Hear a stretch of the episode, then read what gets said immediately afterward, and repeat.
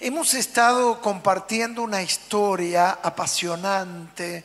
Realmente, ustedes vieron este milagro que hace la Biblia, que uno la lee, la vuelve a releer y de repente sobre historias, pasajes leídos, aparecen matices que uno no había visto o no se había percatado. ¿A cuántos le pasó? Es que la palabra de Dios dice que es viva y eficaz. Es viviente. Y cuando Dios nos habla, nos va revelando su palabra. Y hemos empezado a compartir acerca de la historia de Lot y su salida de Sodoma y Gomorra. Claro, para entrar en contexto, Abraham tenía un sobrino llamado Lot y Dios le prometió a Abraham bendecirlo. ¿Y saben qué maravilloso? Nos dice la Biblia que Abraham es el padre de la fe. Y todos los que caminan en la fe son hijos de Abraham. Y están bajo la misma bendición que Dios le dio a Abraham. Y Dios le dijo, te bendeciré y serás de bendición. Quiere decir que la bendición va a ser tan grande que te va a convertir en un hombre y en una mujer de bendición para los que te rodean.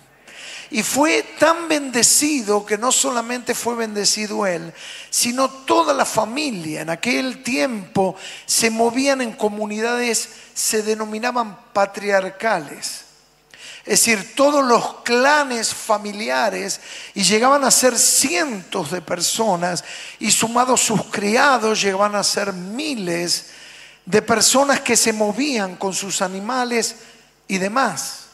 Y llegó a crecer tanto y a ser tan próspero que en un momento los criados de Lot eran tantos junto a los criados de Abraham que entraron en conflicto. Y veníamos explicando que Abraham era un pacificador.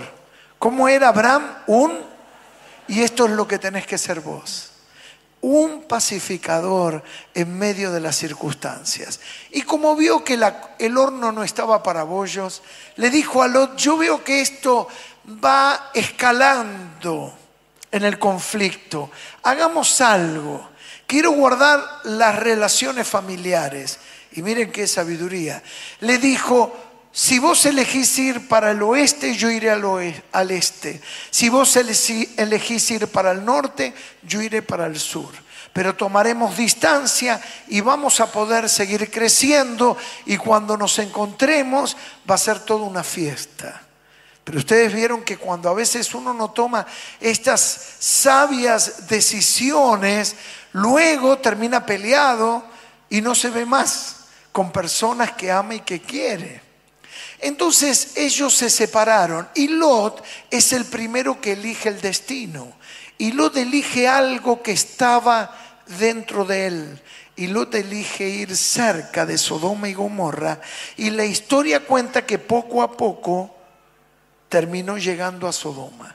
Y era tal la maldad, ustedes pueden leer ahí en Génesis toda esta historia en detalle, es fabulosa llega a ser tan grande la maldad que la ciudad de Sodoma y de Gomorra va a ser destruida y va a ser destruida con azufre y con fuego. Hoy en día hay excavaciones geológicas que han descubierto en las ubicaciones donde la Biblia indica que hubieran estado estas ciudades de gran concentración de azufre. Miren qué notorio y qué interesante. Pero ¿qué es lo que va a pasar? Cuando Abraham se entera que la ciudad de Sodoma va a ser destruida, se acuerda de su sobrino. Y entonces, ¿qué hace? Le dice Dios, ten misericordia. Y ya más luego vamos a estar viendo ahí por el mes de marzo el poder de la oración. Y cómo la oración rescata aquellos por los que se intercede. Por eso nunca dejes de orar por los que están en necesidad. No dejes de orar por tus hijos, no dejes de orar por tu esposo, no dejes de orar por tu esposa, por tus padres, por tus amigos, porque si perseveras en oración, ellos serán para Cristo y serán rescatados. Demos un fuerte aplauso a Jesús. Vamos, vamos, vamos.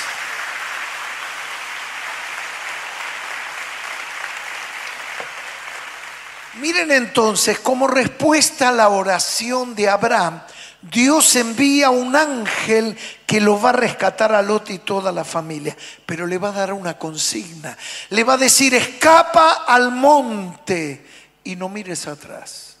Y la historia bíblica nos cuenta que mientras que escapaban hacia el monte, la mujer de Lot se detiene y ¿qué hace? Ya lo saben mira para atrás y en ese momento queda petrificada en una estatua de sal. Qué tremendo. En medio de ese contexto, ahora que entendemos, Jesús está hablando de los últimos tiempos y va a decir lo siguiente en Lucas 17, 32. Lucas 17, 32 dice, acordaos de la mujer de Lot. Como dice, ahí lo tenemos, acordaos de la mujer de Lot. Y miren ese cuadro dantesco, toda una ciudad que está en llamas. En la ciudad de Sodoma y de Gomorra. Claro, lo único que dice Jesús, acordaos de la mujer de Lot. No dice otra cosa. Porque el público, el destinatario de sus palabras, ya conocía el contexto que yo muy brevemente te acabo de contar. Y Jesús en los últimos tiempos dice, acuérdense de la mujer de Lot. ¿Para qué sirven los recordatorios? La palabra recordar es muy importante. Es una palabra compuesta. Si la descomponemos, vamos a tener un prefijo que es el prefijo re. Y luego vamos a tener cordar. Cordar viene de cordis, de corazón. Recordar es volver a hacer pasar por el corazón. Entonces Jesús dice, vuelvan a recordar, vuelvan a meditar, vuelvan a pasar esta historia por sus emociones, por su alma, por lo más interior de ustedes, para que no les pase lo mismo que a la mujer de Lot. Por eso es importante recordar en la vida. ¿no? Un, animal puede caer en la trampa mil, mil veces y caerá mil una vez. Pero el ser humano, ustedes y yo, ¿cuántos seres humanos hay aquí? A ver. Hay algunos que no levantan la mano, son marcianos, de Júpiter. A ver, levanten la mano. Mira al costado si tenés un venusino, un marciano, un lunático puede ser un lunático. Muy bien. Entonces, los seres humanos tenemos la capacidad de recordar para no volver a cometer los errores. Y Jesús dice, acordaos de la mujer de Lot. Acuérdense de la mujer de Lot. Y claro, ¿qué tendrá esto que decirnos a nosotros? Sin duda esta historia tiene enormes enseñanzas, porque lo que hace la mujer, lo único que hace que es mirar. Por eso hay impactos en la vida que tienen connotaciones espirituales profundas. La mujer miró con todo lo que conlleva este mirar. Venimos hablando que la mirada, no sé si se acuerdan, ¿qué venimos hablando? La mirada es el reflejo del alma. ¿Viste cuando uno dice, ¿qué estás mirando? La mirada es el interés. La mirada es mucho más donde los ojos ponen un objetivo. Revela la búsqueda, la ambición, el deseo de la interioridad del ser humano. ¿Y qué le pasó a esta mujer? Esta mujer estaba cómoda en Sodoma y Gomorra. Por eso esa reminiscencia que tuvo hizo que volteara y quisiera mirar, aunque sea por última vez, porque algo de ella quedaba en la ciudad. Decíamos que hay tantos dichos populares, uno de ellos, una mirada, ¿se acuerdan cuál decíamos? Son mil palabras, ¿verdad? No basta hablar, sino basta con lo que la persona mira. Y si una mirada son mil palabras, yo me pregunté, ¿cuáles serían esas mil palabras que encerraban la mirada de la mujer de Lot? Interesante, ¿no? Mil palabras en una mirada. ¿Qué habrá dicho con la mirada? ¿Y por qué nos tenemos que ir? Yo acá me siento cómoda. Este es mi lugar. Acá están mis amigos. Acá está mi circuito. Aquí están mis placeres. Acá yo estoy muy bien. Este es mi hábitat. La mujer no se quería ir. Por eso esa reminiscencia hizo que mirara para atrás. Por eso venimos hablando que la oración de Abraham sacó a la mujer de Sodoma, pero no pudo sacar a Sodoma de la mujer. Siguió todavía dentro de la mujer. Miren algunas cosas para avanzar. En primer lugar, no se puede tomar lo que viene sin dejar qué? Lo que está atrás. ¿Cuántos quieren lo que Dios tiene para tu vida en este nuevo año?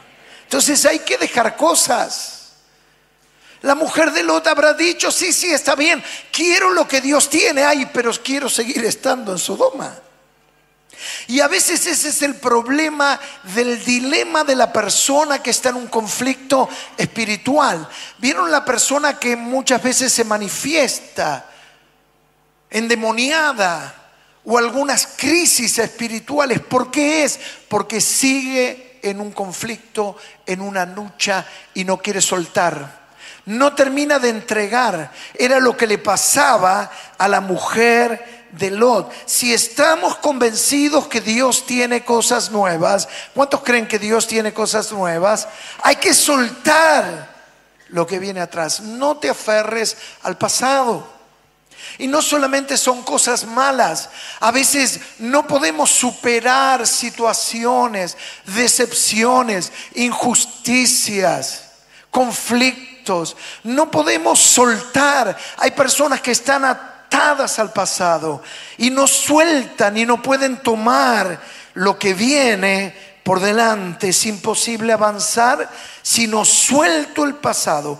Por eso hay mucha gente que queda atada al pasado. Y vos la ves y nunca avanza, nunca prospera, nunca progresa, porque sigue hablando del pasado como que hubiera acontecido ayer. Son las personas que dicen, no, porque lo que pasa que una tarde del 24 de agosto de 1983, y uno dice, ¿qué memoria? No, no es que memoria, es que está atado al pasado.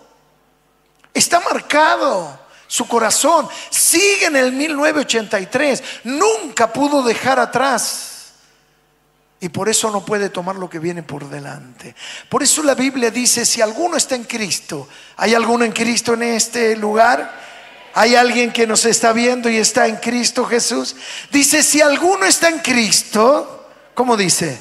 Las cosas viejas pasaron y aquí todas son hechas nuevas. Yo quiero lo nuevo de Dios. Yo quiero lo nuevo de Dios. ¿Hay alguien aquí que quiere lo nuevo de Dios? Demos un fuerte aplauso Jesús. Claro, a veces hay personas que no se atreven a perdonar, siguen atados, no, pero vos no sabés lo que me hizo, no, porque no te pasó a vos, no, porque esto, soltalo. Decir al que está al lado tuyo, soltalo. ¿Será que tenés que soltar algo? No, porque vos no sabés, no, porque esto, no, porque... Soltalo. Avanza, supera. El pueblo de Israel 40 años dando vuelta en el desierto. Hay personas que dan vuelta al problema, al problema, soltalo y avanza en el nombre de Jesús. Queridos hermanos, en Sodoma no hay nada. En Sodoma no hay nada. Algunos siguen mirando como que en el mundo van a encontrar algo. En el mundo no hay nada. Todo lo que el mundo te puede dar es angustia. Todo lo que tenés es lo que viene por delante y es lo que Jesús te tiene preparado para tu vida, lo que Jesús tiene para nosotros. Miren, alguien dijo al leer la historia de la mujer de Lot que muchos cristianos dicen que su residencia, ahí lo tenemos, muchos cristianos dicen que su residencia principal debe de estar en el cielo, pero siguen teniendo la esperanza de tener una casa de veraneo en Babilonia. Algunos dicen, sí, sí, ya está, me voy al cielo, me voy con Jesús, pero quiero tener una casa en el country de Sodoma en el country de Gomorra, en Babilonia. Babilonia porque representa una vida sin Dios, el cautiverio del pueblo de Israel. Quiero el cielo, pero quiero el pecado. Amo a Dios, pero quiero seguir con la fiesta. Jesús fue claro, no se puede servir a dos señores. El Señor me decía, y por eso te traje esta palabra y ahí la vamos a ver. Cuidado con ir muy atrás. ¿Qué dice la frase? Cuidado con ir muy atrás. Claro, Lot sale de Sodoma junto a toda la familia. El ángel va por delante y le dice, no se detengan hasta no llegar al monte. Y iba Lot y el resto la familia. Pero la mujer, por lo visto, apelando a mi imaginación, se va rezagando, se va quedando atrás. Y cuando todos están más adelante, de repente no pudo más y miró para atrás y se quedó sola. No te quedes demasiado atrás. Hay personas que no se dan cuenta y se van rezagando. Son los que luego dicen y quieren justificar esa posición diciendo, no seas tan fanático, no tenés que ir todos los sábados al culto, no tenés que ir todos los domingos, bueno, tampoco no vas a ser pastora, no vas a ser pastor, una canita al aire se la tira cualquiera. Hay personas que quieren escudarse y no se dan cuenta que se van quedando atrás. Bueno, tampoco no hay que ser fanático. Yo desde mi casa puedo alabar a Dios. Yo también puedo leer la Biblia en mi casa. ¿Qué necesidad tengo de congregarme? Y miren, es tan básico como lo que me enseñaron al poco tiempo de haberme convertido. Por más incandescente que sea el carbón, si lo sacas del fuego tarde o temprano se apaga. Cuando el carbón está dentro del resto de los carbones, se incentivan los unos a los otros. Y es lo que pasa. Cuando hay dos o tres reunidos en mi nombre, Jesús dice, yo voy a estar en medio y los carbones van a estar encendidos. Y el fuego de Dios va a estar en medio. No te quedes rezagado, no te quedes atrás. Pedro dice que el diablo, Satanás, anda como buscando qué? ¿A quién devorar? Miren, creo que todos vimos en algún momento algún documental de leones cazando. ¿Cuántos vieron algún documental de esos? Son atrapantes. La primer verdad es que el león no caza, caza la leona. ¿Dónde están las leonas acá? ¿Dónde están las leonas? Son las que cazan. ¿Y el león qué hace? El león va a la peluquería. Y tiene esa melena. ¿Es verdad? Miren en los documentales. Ahora es interesante que el animal, el máximo depredador, puede tener un solo tiro, una sola carrera, luego se agota. Entonces, cuando quiere alcanzar una presa, debe de saber escoger la presa. Y aún el coyote hace lo mismo cuando quiere asaltar un rebaño de ovejas. No ataca a cualquiera. ¿Saben a quién busca? A la que está fuera el coyote del rebaño o la leona, al animal que está enfermo, herido o apartado de la manada. Qué interesante que es esto. Satanás anda como león rugiente está buscando. No ataca a cualquiera. ¿Y a quién busca? A los rezagados, como la mujer de Lot. Está esperando la persona que está enferma espiritualmente, al amargado, al entristecido, al decepcionado, al que dice, yo me decepcioné de la iglesia, yo me decepcioné de los hermanos. Claro, no ha caído en cuenta que la iglesia es un hospital. Y en el hospital, ¿quiénes están? Los que necesitan tratamiento. Algunos están de manera ambulatorio, algunos en clínica médica, algunos en internación generalizada, otros están en terapia intermedia y otros están en terapia intensiva, pero todos están en el hospital. En el hospital no hay sanos. Nadie va al hospital a hacer un cumpleaños. Ay, ¿dónde lo hay? ¿Sabes que busqué tres peloteros y no hay cumpleaños? ¿Por qué no lo haces en una terapia intensiva? Qué alegría, ¿no? Ahí va el que está enfermo, el que está mal, el que está al borde de la muerte. Y esa es la iglesia, es un hospital donde los que quieren salir, los que quieren ser curados, los que saben que no son perfectos, pero quieren progresar y buscar a Jesús, van al hospital que es la iglesia. Queremos progresar, queremos crecer. Y por eso estamos acá. Pero Satanás va a buscar a los que están apartados, son los rezagados. Es la mujer de Lot, tiene un conflicto, ha vuelto a nacer dentro de su corazón la posibilidad de hallar algo bueno en Sodoma. Está en una lucha, está en una pelea. La tentación se hizo fuerte otra vez. Ahí va a ir Satanás. Es por eso tan importante el hecho de buscar a Dios.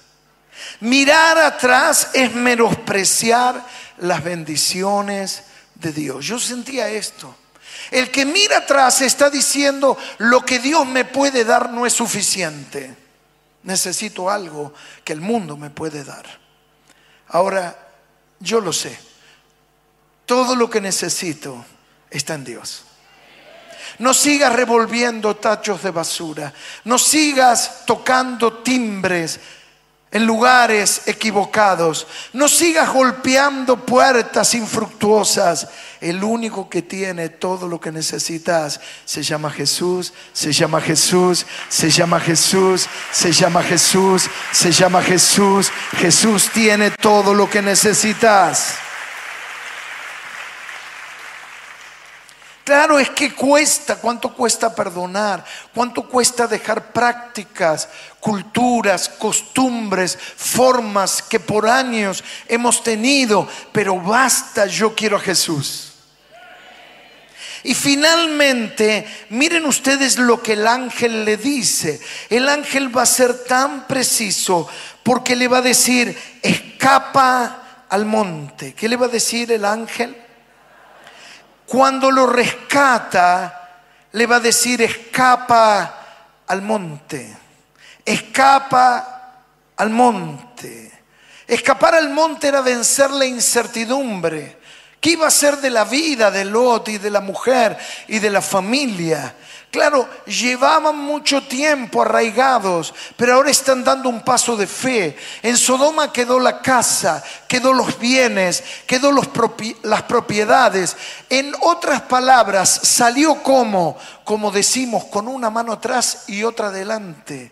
Así salieron, llenos de incertidumbre. Y a veces el camino de la fe, el camino incentivado por las promesas de Dios. Es un camino así, donde uno sale y lo que Dios te da es promesas y uno tiene que dejarlo todo. Y la mujer habrá dicho, bueno, tengo una promesa, pero por lo menos en Sodoma tengo una materialidad tengo una casa, tengo una cama, tengo una mesa, tengo animales, tengo algo que lo puedo tocar. Y este es el dilema y el conflicto del hombre y de la mujer que necesita ingresar al mundo de la fe. No es fácil ingresar al mundo de la fe, porque uno debe de abandonar la materialidad para entrar al mundo espiritual. Es el mundo de lo intangible. Podríamos decir, es el mundo de lo abstracto. Es el mundo donde yo quisiera tocar. Es lo que le dijo Tomás. ¿Cómo que ha resucitado? Si yo pudiera poner mis dedos en sus llagas, entonces voy a creer. Y se acuerdan la historia, Jesús se aparece. Qué susto, Tomás.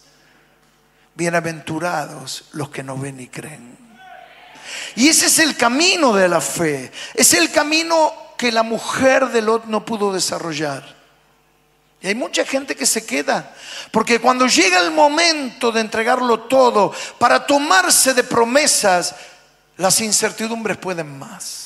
Este es un año lleno de incertidumbres. Uno prende la televisión, abre un diario digital y no se sabe qué va a pasar y qué va a suceder y qué va a venir por delante. Incertidumbres, incertidumbres, incertidumbres. Pero saben una cosa, Solo la fe disipa las incertidumbres del futuro. ¿Qué voy a hacer? ¿Cómo voy a renovar mi contrato de alquiler, cómo va a ser un nuevo plan por delante, qué va a pasar con mi contrato, qué va a pasar con esta deuda, qué va a pasar por acá.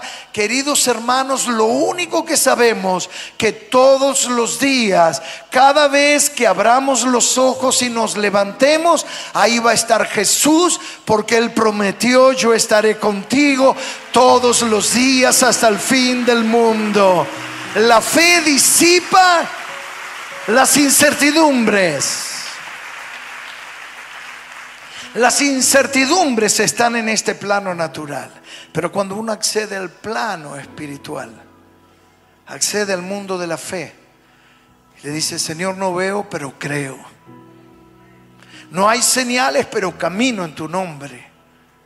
Vos vas a estar a mi lado es cambiar seguridades humanas por promesas divinas. Cambiar seguridades humanas por promesas divinas. La seguridad de la mujer estaba en Sodoma. Pero la invitación es escapa por tu vida al monte, le dijo al ángel. El monte en la Biblia siempre representa los lugares altos son los lugares espirituales.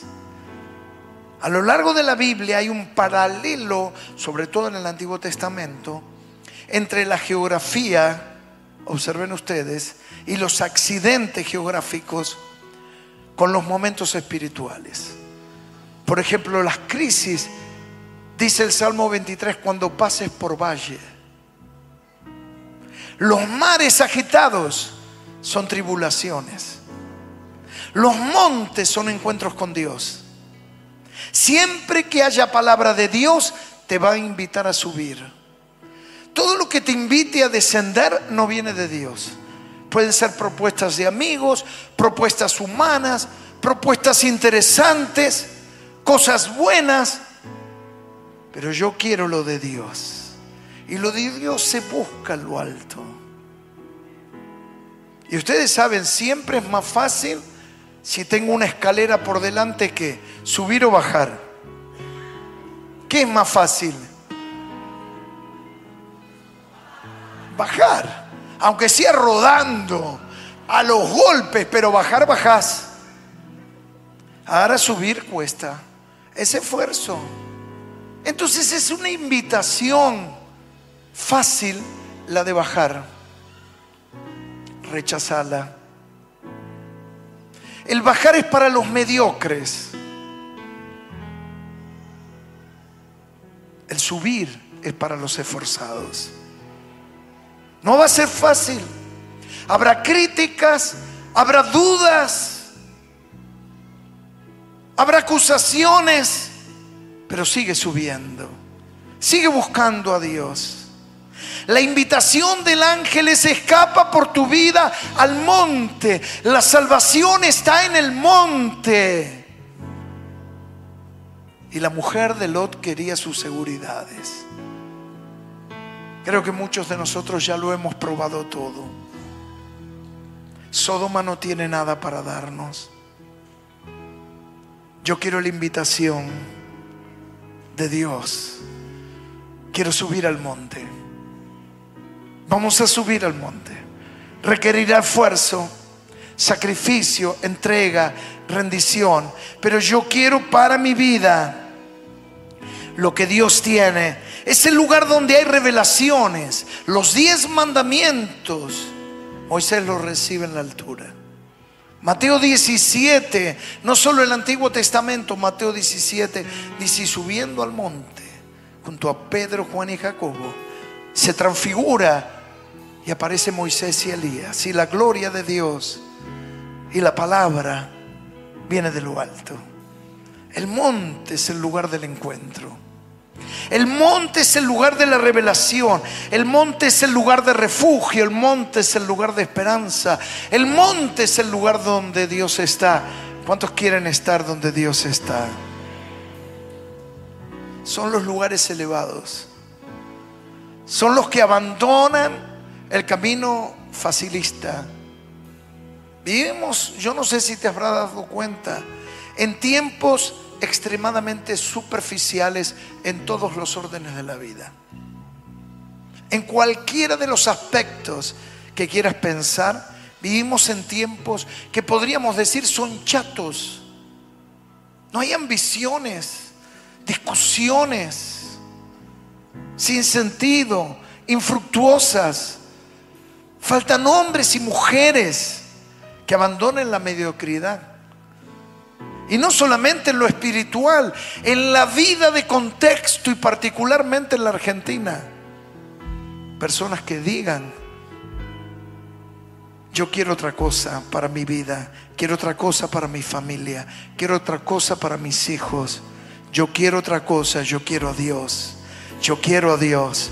Yo quiero a Dios. No importa lo que digan en la fábrica, en el taller, en el supermercado, en el hospital, en la fuerza de seguridad, donde brinda servicio, porque muchos, yo lo sé, son perseguidos, son relegados por su fe, pero no abandones tu fe, no dejes tu fe, no dejes que menosprecien tu fe. Si crees en Dios, hacelo valer.